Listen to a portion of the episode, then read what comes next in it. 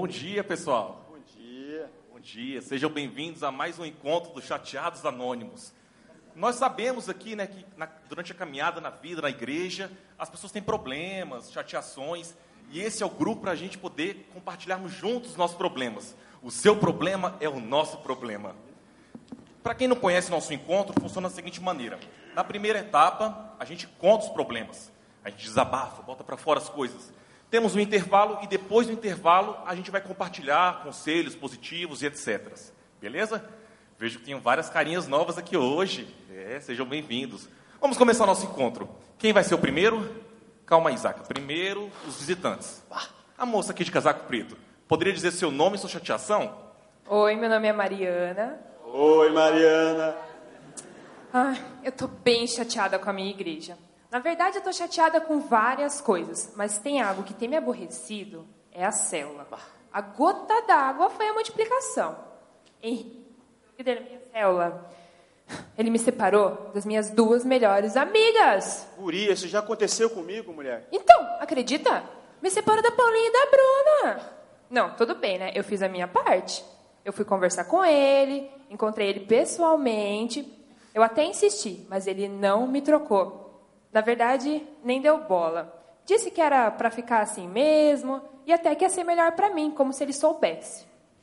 Depois disso, eu parei de frequentar a célula, sabe? Até porque tem umas pessoas assim lá que eu não gosto muito. E também não fui mais nos cultos. Enfim, por isso que eu tô chateada com a minha igreja, né, gente? É Mariana? Isso. Mariana, não se preocupe, pode contar conosco, tá bom? Próxima pessoa, quem vai ser? Calma, Zaca. Primeiras damas. A madame aqui, poderia dizer seu nome e seu problema? Oi, meu nome é Joana. Oi, Joana. Oi. O meu problema com a minha igreja é um problema bem grave, na verdade. É. Aconteceu assim: sábado passado, uma ex-membra lá da minha célula fez uma festa de aniversário, sabe? E não me convidou. Guria, isso também aconteceu comigo. Não.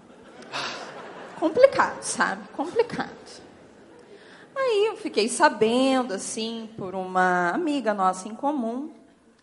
Aí pensei, bom, vai que ela não tinha meu telefone, não tinha como me chamar, vou facilitar. Liguei para dar parabéns, né? Orei com ela, falei um monte de coisa bonita.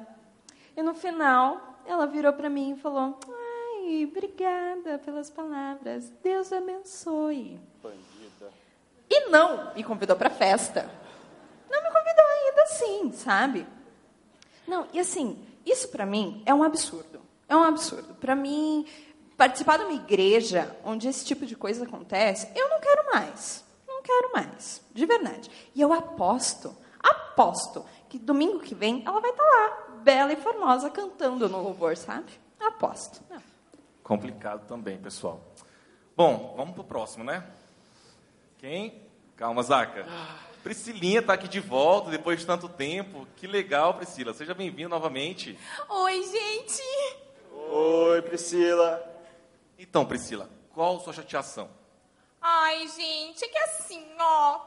Tinha seis meses que eu não vinha, né? Tava super bem, assim, numa vibe super boa. Só que essa semana eu super recaí. Sério, de verdade.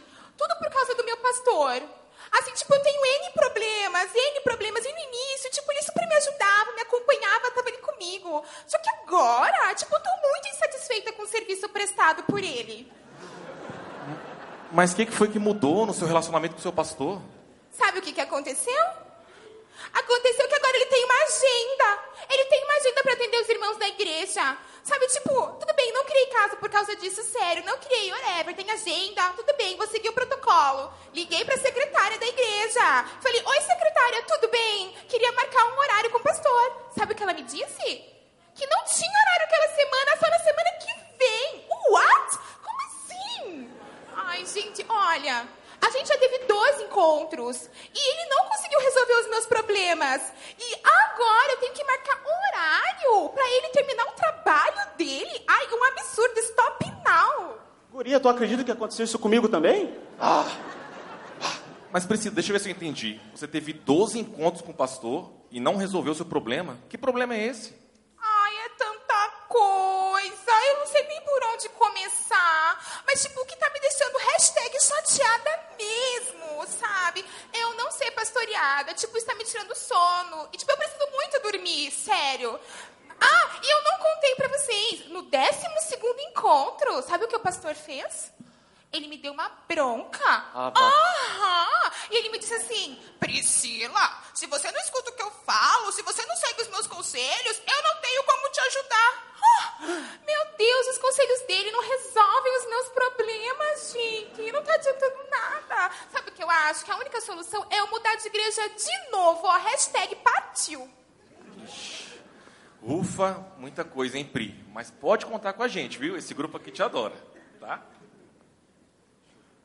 Oi, gente, meu nome é Zacarias, eu tô muito chateado, gente. Por que, que a vida não é um eterno acampamento? Eu tava tão bom lá. Senta aí, Zaca. Calma aí, tem um rapaz aqui visitando ainda. O cavaleiro aqui bonito, poderia falar o seu problema e se apresentar?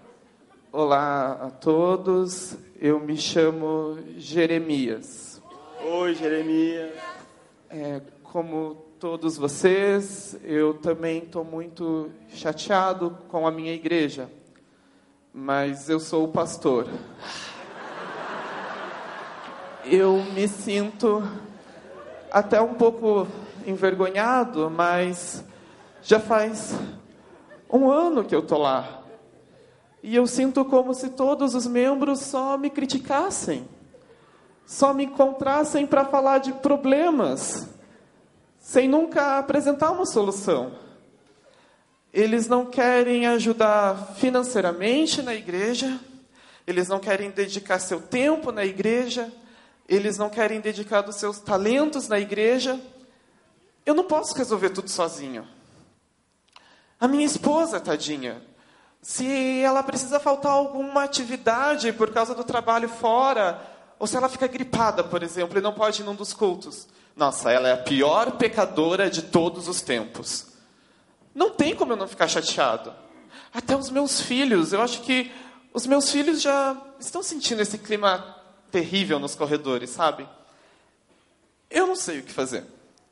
Eu acho que eu vou começar o meu ministério do zero, pegar minha família, pegar minhas coisas e ir para outra igreja, para outra cidade, para outro estado, na verdade. É isso. Poxa, Jeremias, complicado, mas força, cara, conta com a gente. Bom, agora é a sua vez, Zaca. Manda ver, desabafa aí pra gente. Ah, conselheiro, eu tô um pouco tímido. Eu tô, eu tô chateado, mas eu tô mais tímido ainda. Quem sabe depois do intervalo a gente tem aquela conversa. Tá bom, pode deixar, Zaca. Depois do intervalo você fala. Então, antes do nosso intervalo, queria agradecer aqui a Mandinha, uma membra que está sempre aqui conosco. Ela trouxe hoje uma deliciosa torta de suspiro. Ô, louco, ô, Delícia. louco. Então, antes da gente descer, vamos falar o nosso lema. Vamos... Priscila, lembra pra gente o nosso lema. Ah, então tá, é assim, ó. Um dia de cada vez. Sem chateação, só por hoje. Muito bem. Vamos dar as mãos então e falar juntos? Um dia de cada vez, sem chateação, só por hoje. Vamos descer, pessoal, então, para o nosso intervalo, depois a gente volta.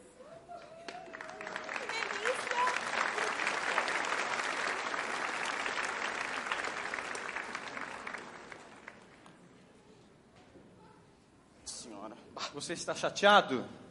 Olha para o lado aí, para a pessoa do lado e pergunta se ela está chateada também.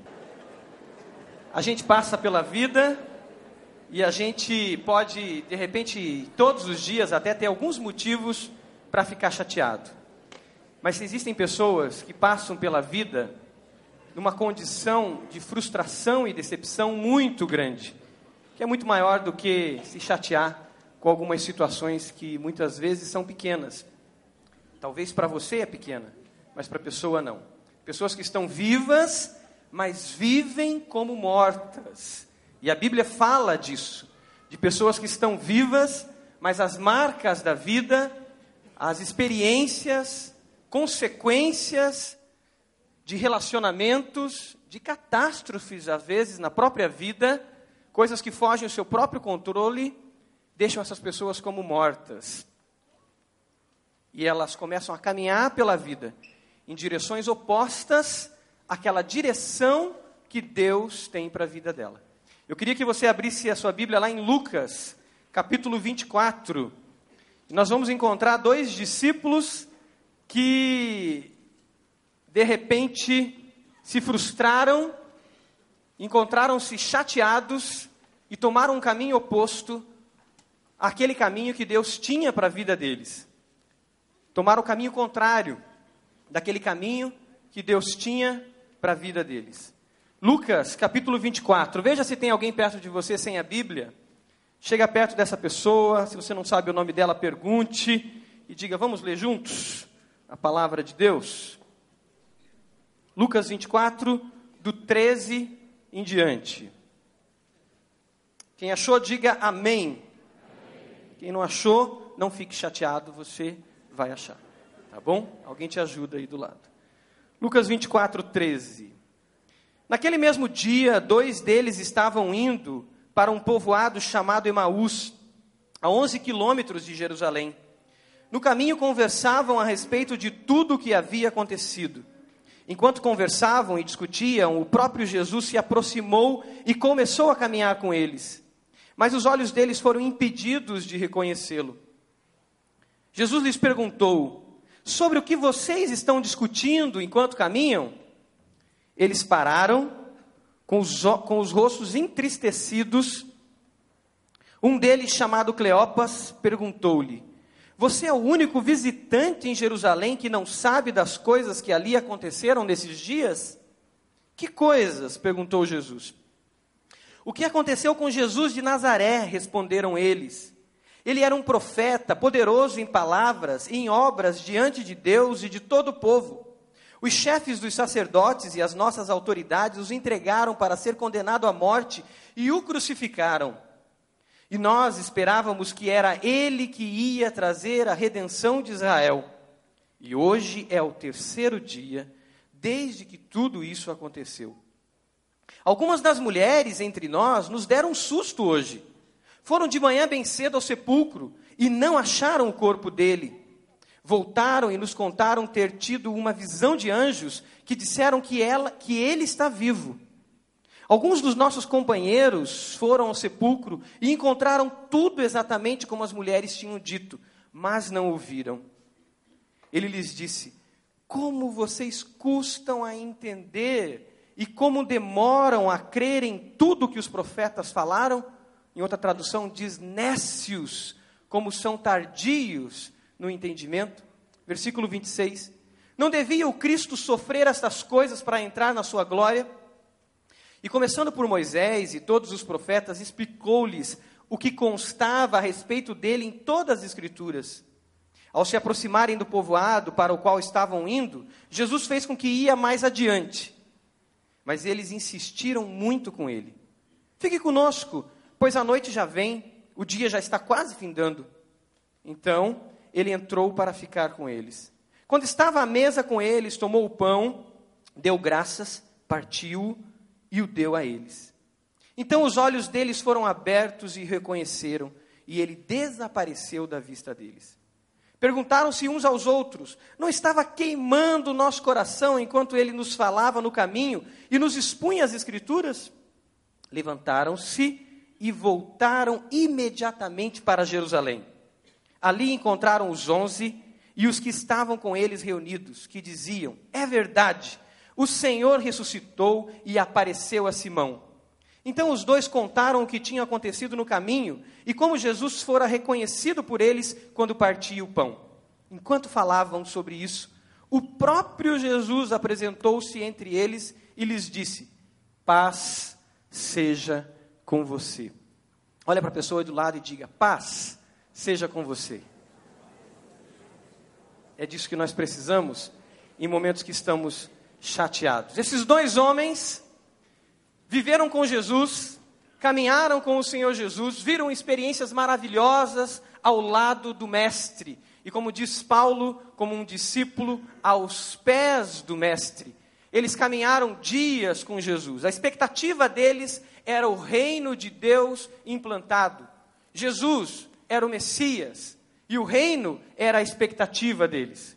Mas esses homens, depois da morte de Jesus, eles tomam um caminho diferente. Eles voltam para Emaús. mais ou menos uns 12 quilômetros de distância de, de Jerusalém. E em direção a Emaús, os dois caminhando discutem o fato que ocorreu. Jesus é o Messias? Jesus foi crucificado, Jesus foi condenado à morte, e os dois discutindo, chateados, frustrados, decepcionados, enquanto caminham em direção a Emaús, um caminhante se acompanha eles. Alguém que caminhava também em direção a Emaús. Esse homem se aproxima deles. E esse homem começa a perguntar sobre o que eles falavam. Provavelmente, e aqui o texto diz que o rosto deles estava entristecido. O que os preocupava tanto? O que os deixava tão chateados? O que os deixava tão decepcionados? Qual era o assunto que eles tinham que os dois ali discutiam com tanto afinco, com tanta, com tanta emoção sobre o que tinha acontecido. E eles imediatamente respondem: Você não sabe o que aconteceu? Nós passamos pela vida e a vida nos marca de muitas maneiras. E como eu disse no começo, muitas das nossas marcas causam dores terríveis que nos levam à condição muitas vezes de vivermos, de caminharmos, mas caminharmos como mortos e de não encontrarmos mais alegria na própria vida. O que estava matando esses homens por dentro? O que é que está matando você por dentro muitas vezes? E o que é que te mata às vezes por dentro? A primeira resposta desses homens tinha a ver com algo que todos nós muitas vezes passamos: as marcas da maldade humana que vem sobre mim e que vem sobre você e que vem sobre todos enquanto vivemos nesse mundo, onde Jesus disse que nesse mundo nós teríamos aflições, nós passaríamos por luta, nós passaríamos por decepções. E nessa frase de Jesus, Jesus nos dá uma esperança, pois ele diz que ele também sofreu essas aflições e ele venceu o mundo e nós poderíamos vencer. O versículo 20, a imediata resposta desses homens diz: os chefes dos, dos sacerdotes, os nossos líderes, as nossas autoridades, o entregaram para ser condenado à morte e o crucificaram. Jesus, homem varão, varão de bem, homem que andou entre nós e fez muitos milagres. Ele foi maltratado, ele foi julgado, a multidão, que muitos deles até muitas vezes foram curados por ele, disse: crucifica-o, crucifica-o, crucifica-o. E você não sabe dessas coisas? Esses homens respondem claramente à dor que existe em consequência da maldade humana. E quantos de nós já não passamos por lutas? E quantos de nós já não passamos por enfrentamentos que nos colocaram diante da maldade humana? Lutas, às vezes dentro de casa, às vezes entre irmãos, a maldade humana surgindo. Às vezes entre, entre pais e filhos, e filhos e pais. Situações terríveis de manifestação do que existe de mais maligno na natureza humana, que nós nunca esperamos e nos frustramos com a própria humanidade. E às vezes nos frustramos com aqueles que estão conosco, com aqueles às vezes que dormem conosco com aqueles às vezes que nós criamos, que nós ensinamos, que nós mostramos o caminho e nos deparamos com o mais terrível, com a mais terrível das situações, que é muitas vezes sofrermos dentro de casa. Às vezes homens com paixões cegas deixam suas esposas e filhos, às vezes mulheres por paixões cegas deixam seus, seus esposos e filhas, abandonam suas casas, e levam famílias a sofrer dores terríveis, consequências da maldade humana. Às vezes, líderes, por sede de poder, por uma necessidade gigante de preenchimento de si mesmo, dos seus vazios, causados também por maldade humana, às vezes, pastores, querendo preencher os seus vazios, se tornam déspotas, se tornam violentos, se tornam manipuladores, se tornam opressivos. E numa sede de poder machucam pessoas, machucam ovelhas, machucam, machucam e machucam. Quantos já sofreram por isso? Quantos têm sofrido por causa disso? Chefes que são opressores, que manipulam, que oprimem, e as pessoas, na sua dependência de um salário, de um sustento, se submetem a uma manipulação, se submetem à opressão. Minorias, minorias machucadas, minorias que nunca foram ouvidas, que se tornam algozes, que se tornam opressores, piores do que aqueles que os oprimiram de antemão. Raivosos. Quantos pastores têm sofrido por causa de membros que se tornaram feras feridas, raivosos, e todo o seu vazio, e toda a sua angústia, e toda a sua carga que não foi depositada aos pés da cruz é direcionada para um líder. E esse líder se torna vítima, se torna vítima de minorias. A maldade humana é real, ela está em todo lugar. Nós estamos sujeitos a ela. Se as marcas nos atingiram, nós precisamos é ser restaurados. Porque quando essas marcas vêm, a tendência nossa é tomar direção oposta à direção que Deus tem para a nossa vida. E Satanás é astuto o suficiente para pegar essas feridas nossas e nos levar para longe da vontade de Deus.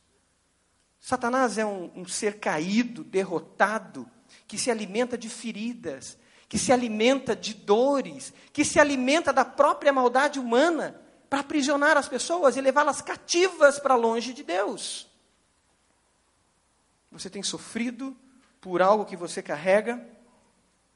Quando a maldade humana chega sobre nós, nós passamos a ter interpretações próprias da vida e interpretamos muitas vezes de maneira equivocada tudo o que acontece em volta de nós. E às vezes uma situação como essa que vimos de um aniversário que eu não fui convidado, se torna algo gigante na minha vida. E a vida perde o sentido por uma situação que parece, a primeiro momento, algo tão simples. Um atendimento, um esquecimento do pastor, que esqueceu de te ligar, que esqueceu e não veio naquele horário que foi marcado por causa desse vazio, por causa dessa maldade que foi acumulado, por causa dessas cargas que eu carrego, se torna algo gigante que me, me, me joga para longe da vontade de Deus e me joga no caminho de Maús e eu deixo o caminho de Jerusalém. Eu deixo o caminho com letra maiúscula, que é Jesus. Perdemos os sonhos e muitas vezes criamos sonhos monstruosos para nós mesmos. Quantas pessoas que vítimas da maldade, elas se tornam algozes, como já disse, e elas começam a sonhar com a queda do outro, com a derrota do outro. E não existe mais senso de justiça, mas existe um senso de vingança terrível.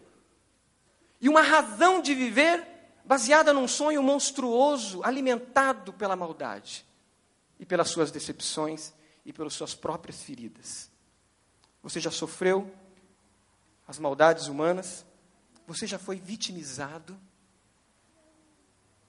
Jesus disse: Eu vivi esse mundo, passei por aflições, eu venci o mundo e você pode vencer o mundo. Se existe alguém que foi vitimizado, esse foi Jesus Cristo, Jesus de Nazaré, Jesus, Senhor nosso. Mas muitas vezes nós também tomamos caminhos diferentes por falsas expectativas. Expectativas que nós mesmos criamos, e às vezes a razão disso tudo está em nós mesmos. Esses homens criaram uma expectativa muito grande. Jesus é o Messias, as, ele, onde ele está, os sinais do reino de Deus estão presentes. As pessoas são consoladas, as pessoas são curadas. Ele é o rei que vai tirar o domínio de Roma sobre nós o opressor vai sair e ele vai governar as nossas vidas. E esses homens criaram uma expectativa toda em cima desse reino que ia ser implantado. Mas Jesus estava falando o tempo todo para eles: eu vou para Jerusalém, lá eu serei morto, lá eu serei vitimizado, lá eu serei abandonado. Mas eles estavam cegos, eles não viam as profecias, eles não ouviram as profecias. Jesus nunca criou essa expectativa neles de um reino terreno. Jesus nunca disse para eles que Jesus chegaria em Jerusalém e chegando em Jerusalém, o coração deles seria transformado rapidamente por um milagre sobrenatural e toda aquela nação ia descobrir que Jesus era o Messias e imediatamente proclamariam Jesus como rei e imediatamente os reinos opressores sobre Jerusalém seriam destruídos e um reino terreno seria implantado. Jesus não disse isso. Mas a ansiedade do coração deles criava essa expectativa. Quantas expectativas falsas nós criamos? Nós mesmos criamos e depois caímos nessas próprias armadilhas que foram geradas pelo nosso próprio coração. Alimentamos essas falsas expectativas. É comum aquelas pessoas que, na ansiedade de ganhar dinheiro, de repente ele entra num jogo, ou numa promessa, ou num bom negócio que foi sugerido, que vai deixar ele rico imediatamente e depois tem uma frustração. Você já passou por isso? Eu tinha 18 anos de idade e de repente surge um negócio em Curitiba que ia dar muito dinheiro. Faltavam, preparando para abrir minha empresa, dinheiro era importante, eu precisava abrir empresa. Uma empresa de informática, precisava de equipamentos e tal. E de repente surge um negócio que é o seguinte, Marcos, você vai entrar com 500 reais. Você entra com 500 reais e você sai com 2.500 reais. Depois você entra com mais e tal. E aí naquela ansiedade, eu não tinha, estava sem cheque, emprestei o cheque de um amigo meu e fiz, né, 500 reais e casei 500 reais naquele negócio. Fui para um encontro numa mansão aqui na, em Santa Felicidade e ó, gente de todo tipo, até que eu ouço uma, uma coisa que eu não sabia, a polícia está aí. Como assim? A polícia está aí. Graças a Deus eu saí ileso. Recuperei os 500 reais. Mas era um crime aquele negócio. Eu não sabia que era crime, chamava-se pirâmide. Você lembra disso na, na década de 90? pirâmide. E a galera louca para ganhar dinheiro. Eu tinha amigo meu que casou 2.500 reais e ganhou. O pior foi isso. A ansiedade do nosso coração. E aí a palavra de Deus é muito clara, porque ela diz que nós mesmos engodamos, nós mesmos alimentamos esses seres dentro de nós, que são seres monstruosos que nos consomem. Eles, esses mesmos seres nos consomem, porque nós criamos a partir também da nossa própria maldade. Tiago capítulo 1, versículo 13, se você não tem esse texto sublinhado, sublinhe, diz assim: Ninguém sendo tentado diga, de Deus eu sou tentado, porque Deus não pode tentar a ninguém. Deus não pode ser tentado pelo mal e a ninguém tenta. Mas cada um é tentado quando atraído e engodado pela sua própria concupiscência. A nossa própria natureza, que quando é alimentada, gera esses monstros que nos consomem. E depois a gente começa a chorar, e pedir, e clamar, e Deus tenha misericórdia de mim, e Deus me ajude. Mas eu gerei um monstro que me consumiu. Isso acontece com aqueles que vivem o jogo. Meu pai foi liberto do jogo. Na conversão dele, a libertação dele foi do jogo. Ganhou muito dinheiro, perdeu muito dinheiro. Ele não podia ver uma mesa, uma mesa de sinuca na frente. E aí nós, cristãos, discípulos de Jesus, temos que ser sábios dentro da igreja para a gente entender as realidades diferentes. Meu pai, se visse uma mesa de sinuca, ele tinha um treco. Por quê? Porque a vida dele foi desgraçada com o jogo da sinuca. Ganhou muito dinheiro, mas perdeu muito dinheiro. E o casamento dele quase acaba. Quando ele teve um encontro com Jesus, ele teve que renunciar e renunciou tudo isso. E tantas outras coisas que nos levam e nos enganam, nos engodam, né, nos arrastam. Imagem errada a respeito de nós mesmos. Criamos uma expectativa errada sobre nós. Romanos 12, versículo 3 diz assim: Pois pela graça que me foi dada, digo a todos vocês: ninguém tenha de si mesmo um conceito mais elevado do que deve ter. Romanos 12, versículo 3. Ninguém tenha um conceito mais elevado de si mesmo do que deve ter, mas pelo contrário, tenha um conceito equilibrado, de acordo com a medida da fé. O excesso de autoestima, ou o excesso de baixa autoestima. Às vezes, nesse excesso de baixa autoestima, ou às vezes até por feridas, por machucados, mulheres se entregam a relacionamentos, homens se entregam a relacionamentos e a relacionamentos, adolescentes, jovens, ao encontrarem um abraço, um afeto, um afago, se entregam e detonam a sua vida porque querem preencher um vazio dentro de si. Criam uma expectativa com uma facilidade gigante do primeiro homem que aparece, da primeira proposta que aparece. E como a mulher samaritana vivia naquele vazio gigante, e Jesus encontra com ela, e Jesus revela a realidade dela, vive de amores sobre amores, paixões e mais paixões, preenchendo um vazio no seu coração. Muitas vezes também somos enganados por sermos vítimas da ignorância, porque prometem coisas irreais para nós, e somos arrastados por isso. E é isso que a teologia da prosperidade tem feito na vida de muitas pessoas. Quando vem prometendo um reino aqui, quando vem falando de um reino aqui, quando vem falando de sucesso aqui, quando o único alvo, o único foco é o sucesso, o sucesso, o sucesso. E as pessoas sendo levadas pela sua própria eh, ansiedade, se tornam escravos disso e se frustram. Quantos no Brasil hoje estão frustrados com a igreja não com a igreja de Jesus, porque nunca conheceram a igreja de Jesus Cristo, mas frustrados com algumas igrejas porque foram enganados por pregadores que pregam um reino aqui. Foram enganadas, foram levadas por esse reino prometido aqui. Jesus nunca prometeu esse reino aqui. Jesus prometia e falava de um reino dentro deles, que provocariam uma transformação aqui para a eternidade.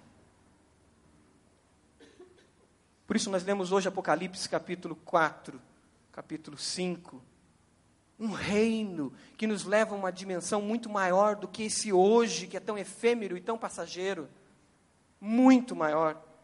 Vítimas de uma ignorância 1 Coríntios capítulo 1 diz que os judeus pedem sinais miraculosos, os judeus querem os sinais miraculosos, os judeus buscam os sinais miraculosos, os gregos querem profundidade, os gregos querem sabedoria, querem pregações profundas. Mas Paulo diz assim: Mas nós pregamos a Cristo crucificado, aleluia. Cristo vitimizado, que ressuscitou ao terceiro dia que está vivo e vai voltar. 1 Coríntios 1, 22 a 24. O Evangelho de Cristo, que é loucura, que é escândalo para os judeus e loucura para os gregos. Aonde está o seu coração? Aonde está o seu tesouro? O que tem alimentado as suas expectativas? O que nos tem alimentado? Aonde está o seu tesouro? ali está o seu coração, disse Jesus. Buscai primeiramente o reino de Deus, e as demais coisas vos serão acrescentadas, disse Jesus. Será que estamos no caminho de Emaús? As consequências da frustração são grandes. Do versículo 22 em diante, a gente pode observar um pouco mais sobre isso. Esses dois caminhando, com os rostos, os rostos entristecidos, eles fogem. A primeira consequência é a fuga. A gente foge do caminho de Deus, de Deus, a gente foge da vontade de Deus. Muitas vezes fugimos da vontade de Deus dentro da própria igreja. Estamos em fuga. Estamos em fuga. Precisamos achar um refúgio, precisamos achar um lugar. Muitas vezes essas fugas acontecem nos relacionamentos. Jovens que não conseguem se relacionar com alguém, ele precisa ficar com alguém toda semana. Ele, ele não consegue se- uma segunda-feira se ele não ficou com alguém, se ele não saiu, se ele não foi para uma balada.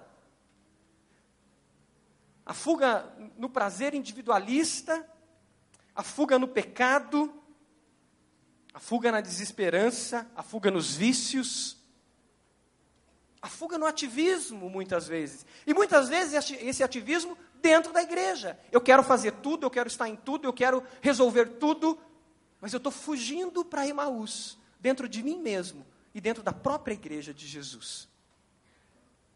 E com uma facilidade gigante eu fico chateado com a igreja, porque eu nunca tive um encontro com o corpo de Cristo, a igreja do Senhor Jesus, mas eu tive um encontro com uma máquina que proporciona atividades para mim. E eu me preencho nesse ativismo. Vazios. Mas Jesus está no caminho. Jesus está com você. E é Ele que vai dizer: para, me conta o que está acontecendo com você. Fuga. Cegueira espiritual. A cegueira toma conta com uma facilidade, como consequência desse, dessa vida que nos marca. Esses homens começam a relatar, no segundo momento para Jesus, os milagres. Eles contam sobre os sacerdotes, sobre a violência humana, sobre a maldade humana. No versículo 22, eles começam a dizer: Algumas das mulheres entre nós nos deram um susto hoje. Foram de manhã bem cedo ao sepulcro e não acharam o corpo dele. O milagre na cara, estampado na cara deles. Voltaram e nos contaram ter tido uma visão de anjos que disseram que ele está vivo. Aí eles continuam ainda no versículo 24. Alguns dos nossos companheiros foram ao sepulcro e encontraram tudo exatamente como as mulheres tinham dito, mas não o viram. Os milagres estampado. Quem está chateado, magoado e às vezes dentro da igreja, no caminho de Emaús, vivendo a síndrome de Emaús, dentro da igreja, ele não vê os milagres de Deus. E os milagres estão acontecendo dentro da célula. Mas ele não vê, e ele continua chateado, ele continua magoado, ele continua rancoroso, ele continua amargurado. Os milagres estão acontecendo na igreja. Ele não vê, os milagres estão acontecendo na família, dentro de casa. As possibilidades de restauração do casamento estão acontecendo, mas não vê. As possibilidades de restauração da comunhão familiar existem, mas não vê. As possibilidades de mudança do que acontece dentro daquela empresa existem, mas não vê. Porque existe um muro gigante à sua frente, causado por todas essas dores que os levaram ao caminho de Emaús.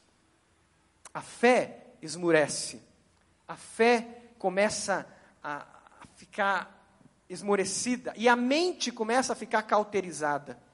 Eu fui vitimizado por uma situação de crise dentro de uma igreja. Eu vim de uma realidade de uma igreja ó, que é considerada uma seita por nós, de líderes que tinham uma posição opressora.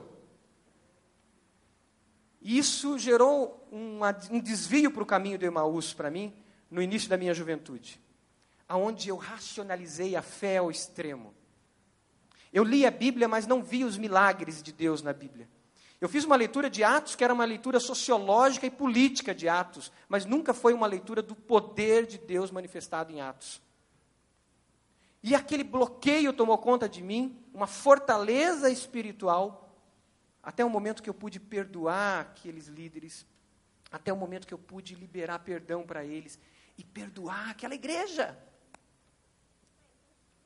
E hoje ter um alívio de conversar com aquelas pessoas, de me relacionar com eles, mesmo sabendo que eles estão indo por um caminho que não é o da palavra de Deus, se desviando. Mas sabe de você poder ter paz no seu coração? E tive que fazer uma releitura da palavra de Deus, porque aquela fortaleza espiritual que eu trazia lá da minha adolescência ficou comigo. A mente cauteriza. E às vezes andamos dentro da igreja, chateados com a igreja, não experimentando o poder e o mover de Deus na igreja, no corpo de Cristo vivo, Porque estamos com fortalezas espirituais dentro de nós. E como diz Paulo aos Coríntios, diz, Satanás está tomando vantagem em nossa vida. Como está seu coração? A palavra de Deus começa a perder o valor. Jesus começa a expor a palavra aqui para eles. Mas ela não faz sentido. Nós queremos aquele mundinho que nós criamos.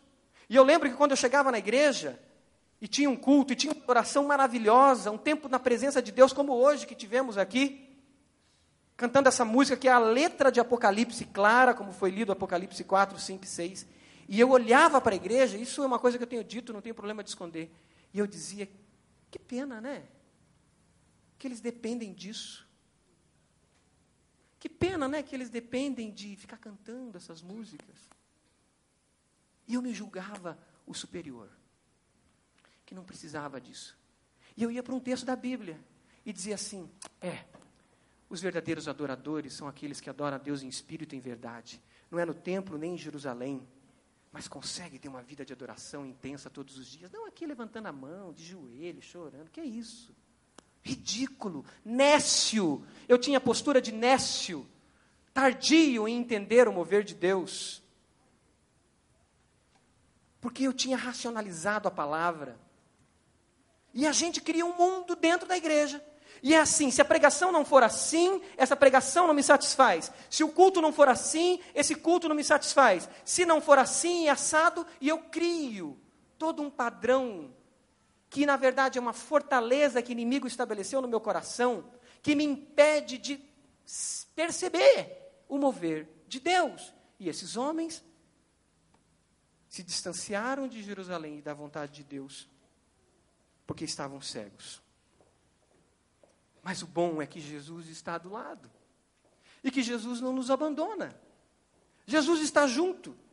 Você é o alvo de Jesus para a restauração. Eu fui alvo de Jesus para a restauração. Chateados, mas não abandonados. Eles não foram abandonados. Jesus deixa Jerusalém, aonde a maioria estava lá clamando, orando, buscando entender o que tinha acontecido, e vai para o caminho de Maús ao encontro deles. Jesus, depois de ressurreto, ficou 40 dias entre nós. 40 dias.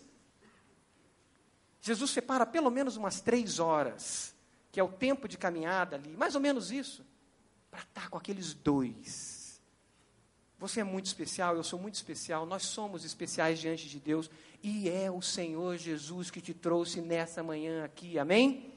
É Ele que te trouxe. É Ele que moveu o seu coração, é Ele que está aquecendo o seu coração agora, dizendo: você precisa voltar para o caminho, mesmo dentro da igreja.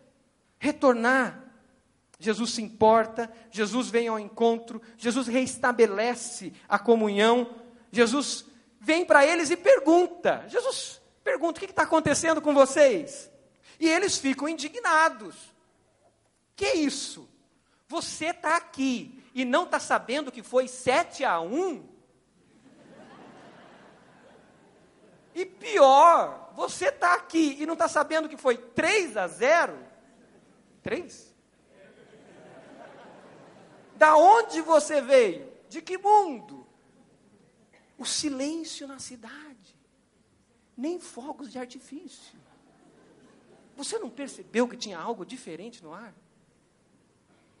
E Jesus paga esse mico com eles.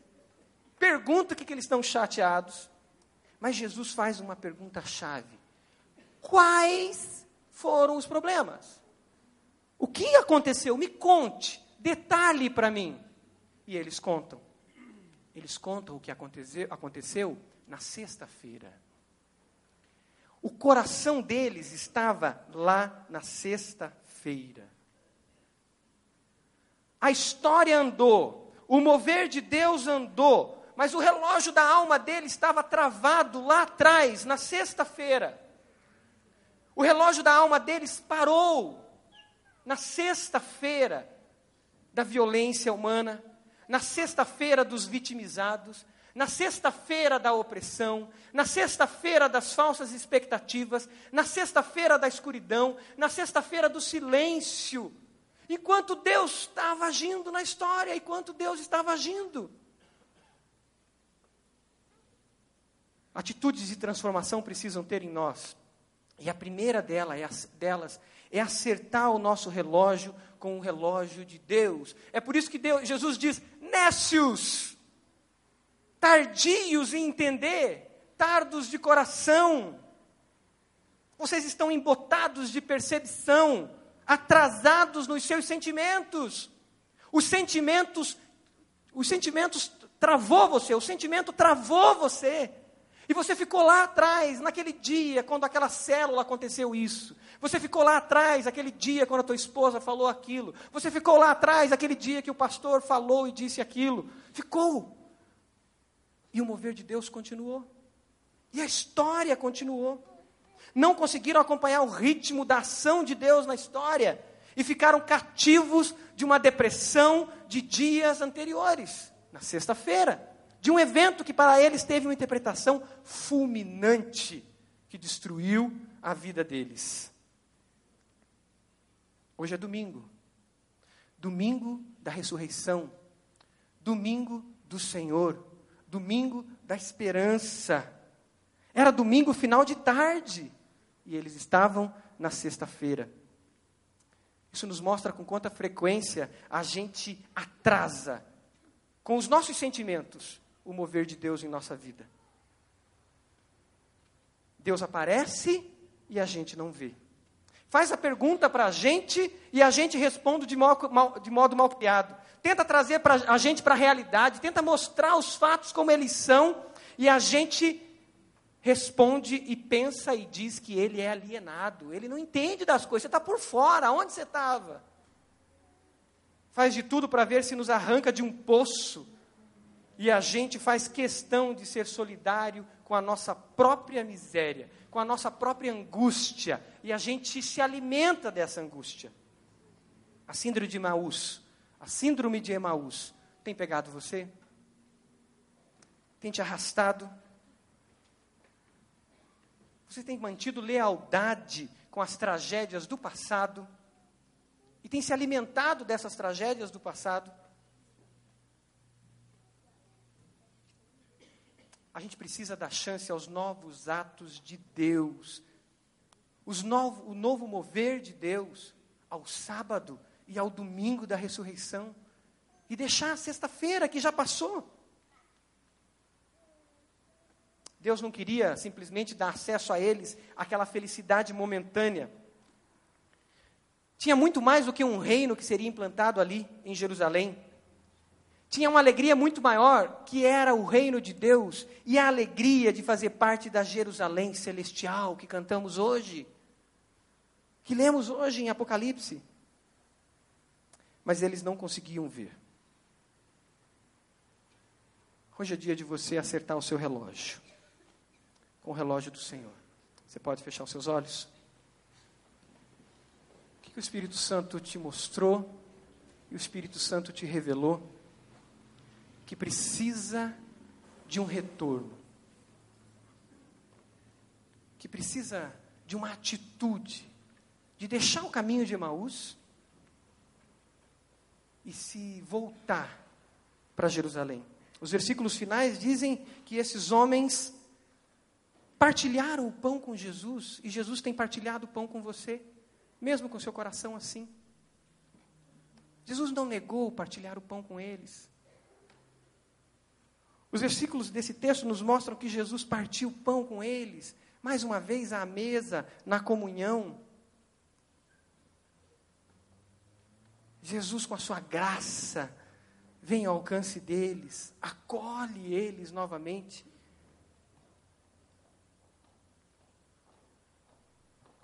Se você está sofrendo dessa síndrome, se vestiu de luto e se nega a tirar a roupa de luto, é hora de você dizer: Senhor, tira essas roupas de mim. Eu não quero viver desse passado, dessa tragédia, ou desse ato que alguém fez. E eu estou chateado com a igreja. Eu estou chateado com a minha esposa. Eu estou chateado com esse ou com aquele.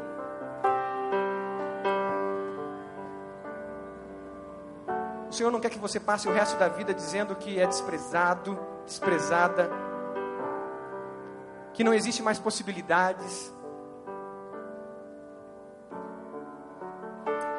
A sutileza de Jesus para eles foi quando Jesus perguntou: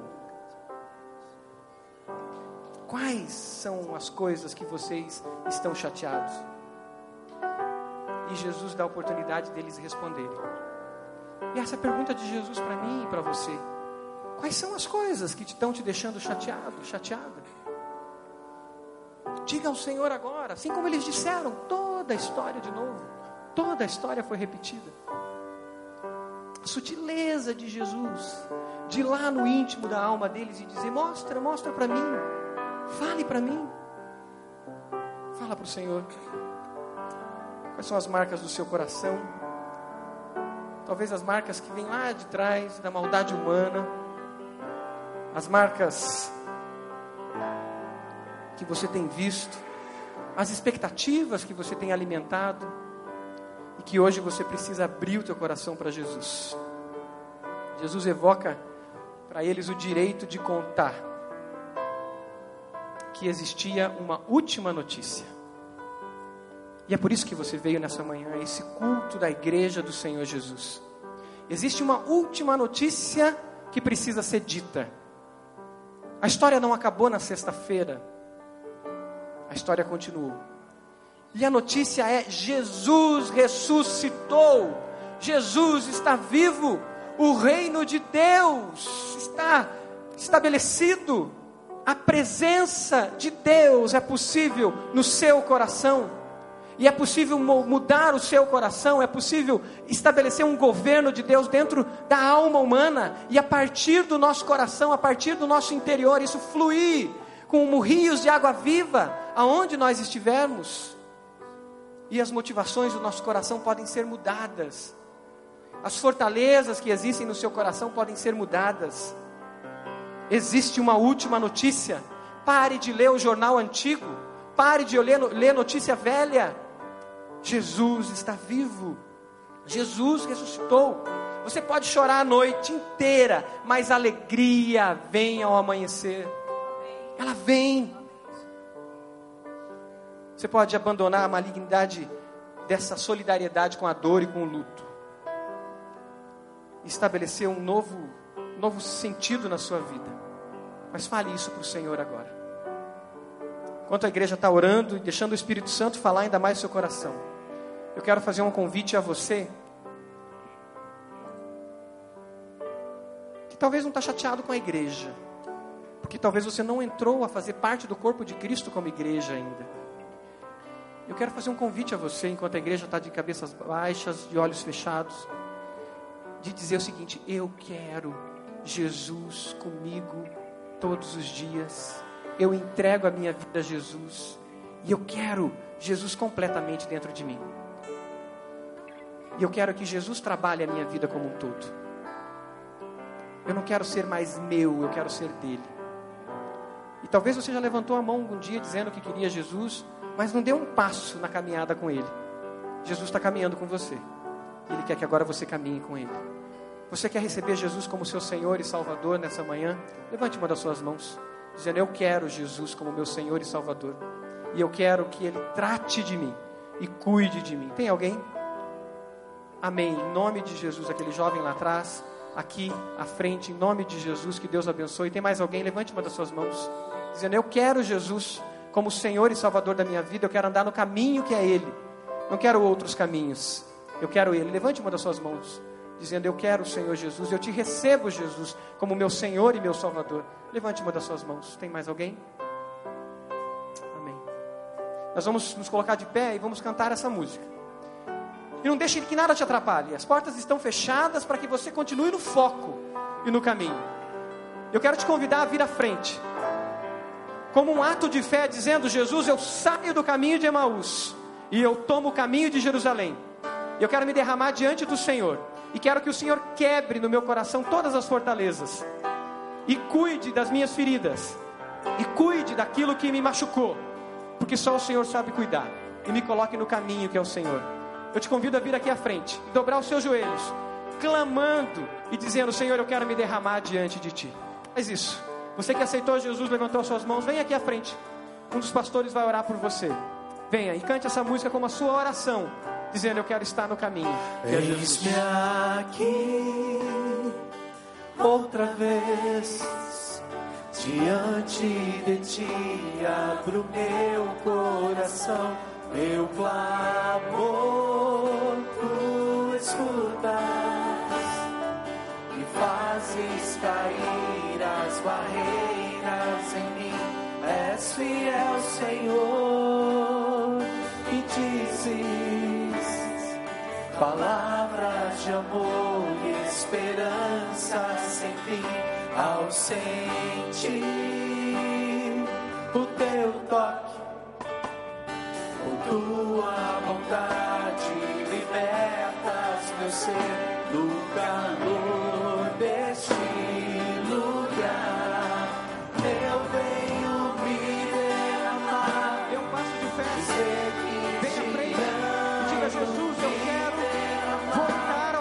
do Senhor. Eu quero viver em comunhão com a minha igreja. Eu quero que essas barreiras fiquem para trás. Dê esse passo de fé dizendo: Eu restabeleço um novo caminhar na minha vida. Em nome de Jesus.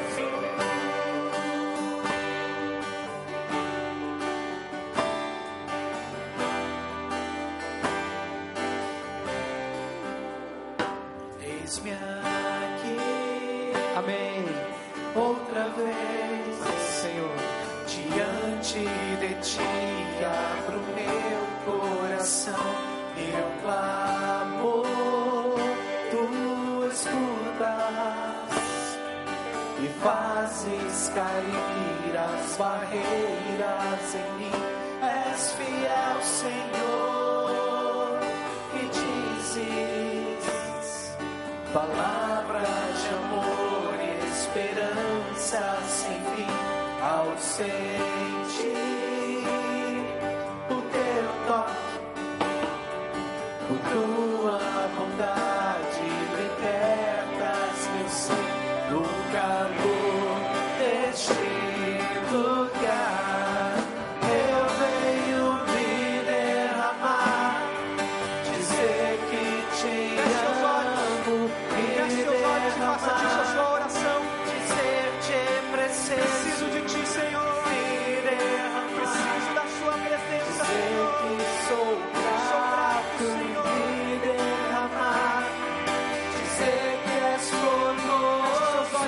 isso, Senhor. Nos derramamos diante de ti, Senhor. Limpa o nosso coração, Senhor. Dizer te preciso, me derramar. Dizer que sou grato, me derramar. Dizer que és formoso. Senhor, a tua igreja, a igreja do Senhor, a igreja santa, separada pelo Senhor, mas uma igreja também, Pai, vitimizada, uma igreja que carrega em si também marcas, Pai, porque nesse mundo nós passaríamos e passaremos por aflições. A igreja, a noiva do Senhor, adornada, cuidada e amada pelo Senhor, mas que também tem as suas marcas, está na Sua presença, Pai. E nesse instante, como igreja do Senhor Jesus, corpo vivo, santo, separado, nós nos prostramos diante de Ti e declaramos através dessa música, Pai, queremos nos derramar diante do Senhor, queremos um coração quebrantado diante do Senhor. Clamamos a Ti, Pai, que reveles o mais íntimo do nosso coração. Se há em nós algum caminho mau, se há em nós, Pai, algo que travou a gente lá atrás, algo que deixou a gente lá atrás. Às vezes, Pai, situações tão pequenas, mas, Pai, que se tornaram gigantes dentro de nós, porque dentro de nós tinha uma fortaleza gigante que tomava espaço. Nós clamamos agora por cura, Senhor, por libertação, Senhor. Ouça cada um, Pai, que renuncia a essas fortalezas, que renuncia, Pai, tudo aquilo que o Senhor está revelando, que não é do Senhor, para que nós possamos caminhar em liberdade no caminho do Senhor. Pai, ouça, Pai, esses irmãos e irmãs que estão tomando caminhos novos, caminhos na Sua vontade, Senhor. Obrigado, Senhor, porque o Senhor nunca nos abandona, mesmo a gente assim, e muitas vezes nós mesmos ferindo a Tua igreja, nós mesmos, e eu me coloco como líder, e nós mesmos, às vezes, como membros do corpo do Cristo, de Cristo, muitas vezes ferimos o corpo de Cristo, mas o Senhor não nos abandona. O Senhor vem ao nosso encontro e nos dá uma segunda chance. Senhor, que cada um aqui possa encontrar essa segunda chance e possa ouvir do Senhor: paz seja convosco, paz seja com vocês, e que essa paz seja derramada no coração de cada um agora, Pai. Que haja reconciliação nessa manhã.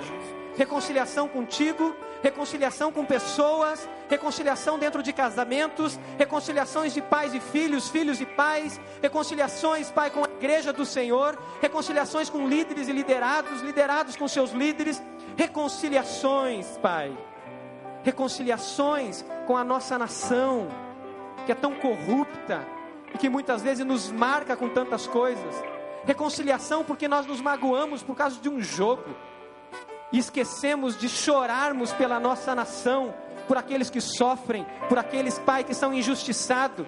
Reconciliação por amor pela nossa nação, reconciliação com a nossa igreja. Que esse domingo da ressurreição seja o domingo da reconciliação. Traz isso sobre a tua igreja e sobre nós, Pai. É a oração que fazemos juntos aqui, em nome do Senhor Jesus. E a igreja diz: Amém, Amém.